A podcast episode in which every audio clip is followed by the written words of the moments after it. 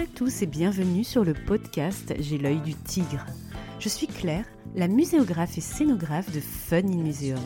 Mon métier, c'est d'aider les musées, les équipements touristiques et tous les professionnels du patrimoine à trouver des solutions pour booster, rendre waouh l'expérience de leurs visiteurs. Chaque semaine, je vous donne les stratégies, les astuces et surtout de la bonne humeur pour réinventer avec moi le monde des musées, les rendre plus fun et vraiment accessibles à tous. Alors mettez-vous à votre aise, installez-vous confortablement et c'est parti pour l'épisode du jour.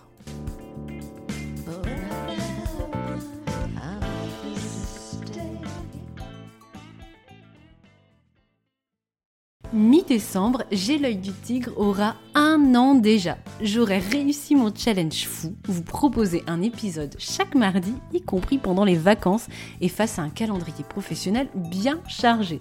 Si j'ai tenu bon, c'est en grande partie grâce à votre soutien et à vos commentaires enthousiastes depuis le lancement, avec une audience de milliers d'écoutes qui a atteint rapidement les 5 chiffres. Franchement, je n'y crois pas. Pour fêter cet anniversaire, j'ai envie de vous proposer un épisode numéro 53 exceptionnel où je partage mon micro avec vous tous, avec toi qui m'écoutes.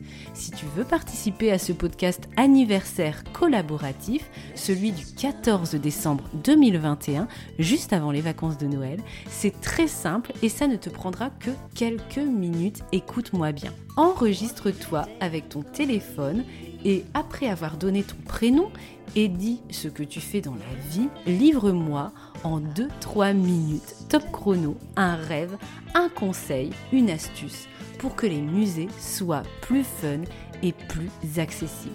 C'est un peu comme ta lettre au Père Noël pour faire avancer le secteur ou ta propre institution. Ensuite, envoie-moi ton fichier audio en message privé sur Instagram ou sur WhatsApp ou par mail. Et je m'occupe de valoriser ta contribution avec celle des autres participants dans un épisode à multiples voix. Car J'ai l'œil du tigre, ce n'est pas seulement mon podcast, c'est aussi le vôtre, le tien, celui de tous les acteurs des musées, du patrimoine et du tourisme passionnés, étudiants ou dans la vie active. Toutes les infos sont dans la description de cet épisode. Je compte sur toi pour souffler la bougie avec moi de J'ai l'œil du tigre un an. À tout de suite. Bonjour et bienvenue dans l'épisode 51 du podcast J'ai l'œil du tigre. Aujourd'hui, on va parler lumière et éclairage dans les expos.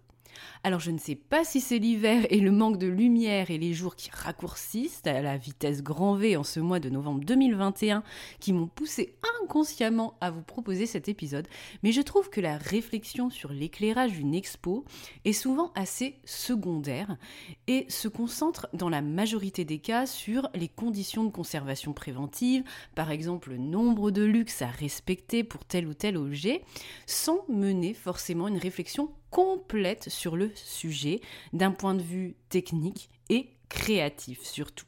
Pourtant, l'éclairage est un axe de parti pris très fort en scénographie dès le concept, mais aussi, vous l'avez vu avec la mini-série Accessibilité, l'éclairage est une clé de réussite.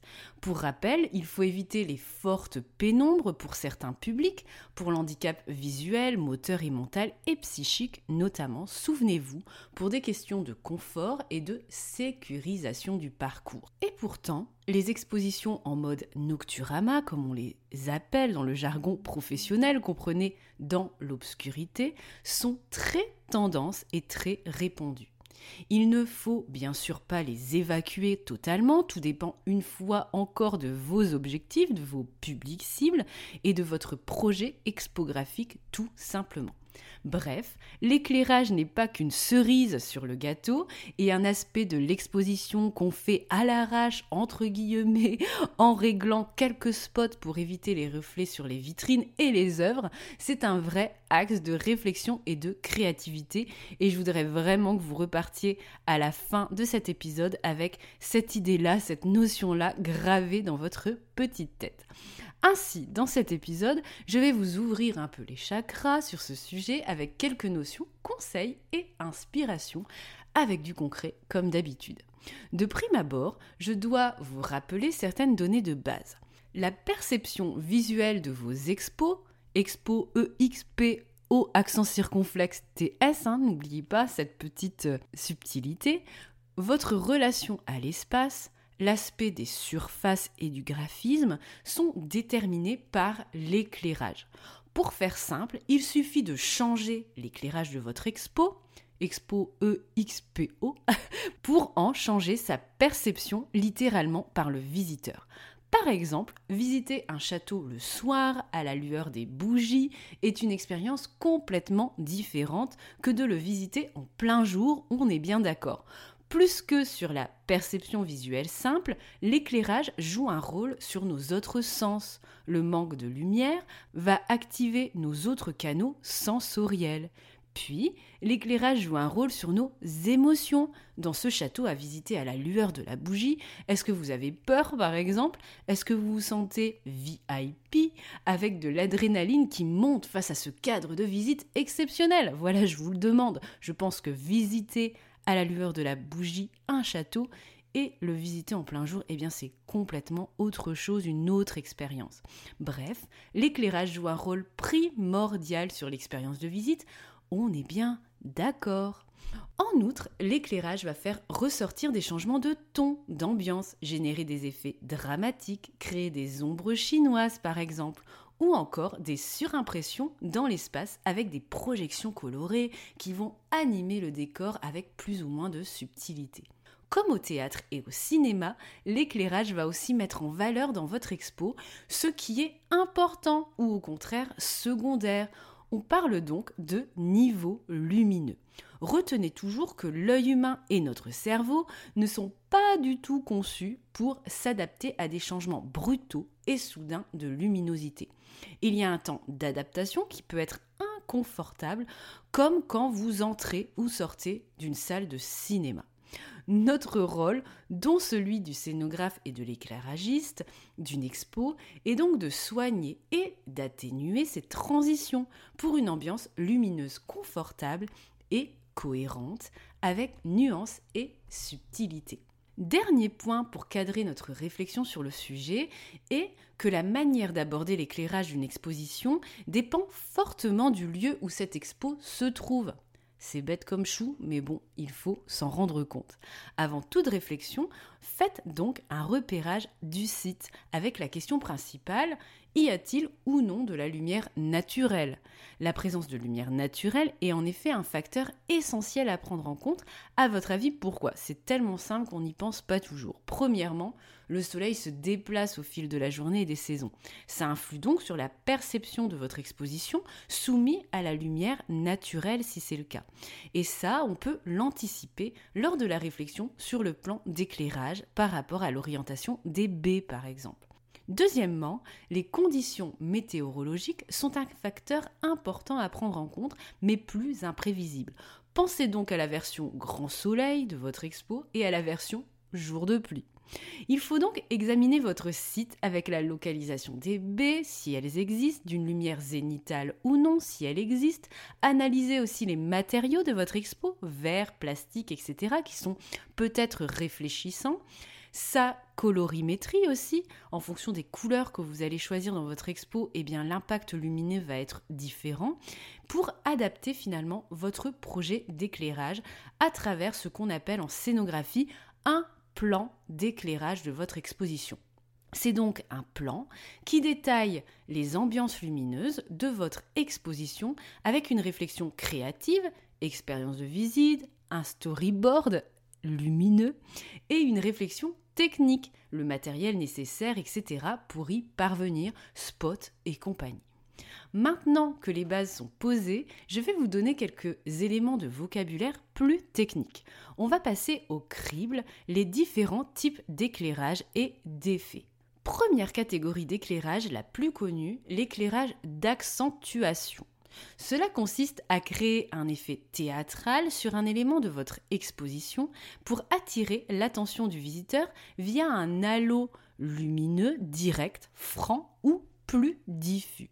Pour cet effet, on va utiliser des projecteurs. Vous pouvez mettre en valeur avec un éclairage frontal un objet, un mur, un élément de votre scénographie Vous allez pouvoir avoir un éclairage aussi bilatéral, c'est-à-dire les deux côtés, mais aussi sur les trois côtés, ou bien en contre-plongée de votre objet, avec des effets d'ombre du coup sur le plafond.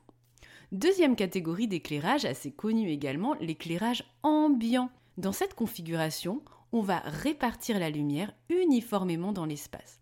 Ce type d'éclairage est souvent jugé plus confortable et agréable pour les visiteurs que l'éclairage d'accentuation, bien que moins théâtral. On est d'accord complètement là-dessus. Troisième catégorie, l'éclairage de contour, qui permet, comme son nom l'indique, de faire ressortir les contours d'un objet tridimensionnel, collection ou bien élément de la scénographie toujours. Le haut ou le bas d'un mur, par exemple, avec un ruban LED.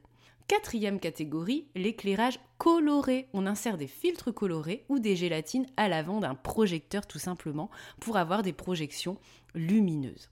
Cinquième catégorie, le rétroéclairage. On crée des surfaces lumineuses en éclairant l'arrière d'un matériau plus ou moins translucide et ça peut être des éléments d'exposition comme des vitrines, des espèces de tables, etc., qui peuvent donner vraiment un effet waouh, notamment quand on est en semi-pénombre dans les expos. Sixième catégorie moins connue, l'éclairage tangentiel. T-A-N-G-E-N T-I-E-L, qui consiste à placer une source lumineuse, souvent fluorescente, le long de la tranche d'un panneau de verre translucide. Si la vitre est gravée, des effets lumineux se créent. Septième catégorie, les projections d'images lumineuses au sol ou sur les murs ou même au plafond via des vidéoprojecteurs. Dans cette catégorie, on parle aussi de gobo, qui est un disque de métal ou en verre qui est découpé en suivant un motif et qui va être placé devant le projecteur pour créer une image particulière. Enfin, huitième et dernière catégorie, l'éclairage avec fibre optique pour éclairer à l'intérieur des vitrines. L'avantage de cet éclairage fibre optique est que la source lumineuse, et donc la chaleur qu'elle émet, est éloignée de l'objet et elle va être conduite justement via cette petite fibre. Allez, c'est parti pour le post-it. Voici votre checklist catégorie d'éclairage à retenir cette semaine. L'éclairage d'accentuation, l'éclairage ambiant, l'éclairage de contour, l'éclairage coloré, le rétroéclairage, l'éclairage tangentiel, la projection d'images lumineuses, dont les gobos, et enfin l'éclairage fibre optique. Avant de vous laisser, petit exercice pratique, je sais que certains d'entre vous les apprécient.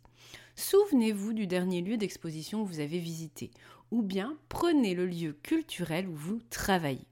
Analysez le plan d'éclairage de votre parcours de visite et posez-vous les questions suivantes. Y a-t-il une vraie réflexion technique, muséographique et scénographique à ce sujet? Notez les espaces où l'éclairage a conditionné votre expérience de visite de manière positive et ou négative. Ensuite, imaginez comment vous pouvez créer une ambiance lumineuse totalement différente dans ce lieu grâce aux tips et inspirations que nous avons vus ensemble, gobo, éclairage de contour, accentuation, etc. Comme à chaque épisode, retrouvez sur mon compte Instagram fun-du-8 in-du-8 muséum des synthèses en infographie de ce que je vous ai dit ici et des images d'inspiration pour vous apporter des tips complémentaires. Abonnez-vous, ces tips sont totalement gratuits comme tous les contenus de ce podcast pour vous aider au mieux. Et voilà, l'épisode 51 touche à sa fin. Je vous retrouve la semaine prochaine pour le dernier épisode de cette première année de podcast, le numéro 52, qui sera une sorte de best-of des punchlines et tips principaux délivrés sur J'ai l'œil du tigre pour que vous retiriez de cette année 1 le meilleur pour vous et le meilleur du podcast.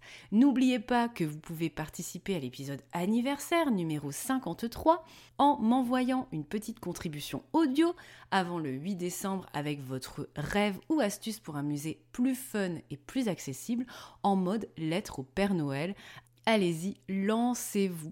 Et puis s'il y a des petits couacs, hein, je suis là pour couper au montage, ok? Allez, en attendant, je vous souhaite une bonne matinée, après-midi, soirée, où que vous soyez. Et gardez l'œil du tigre.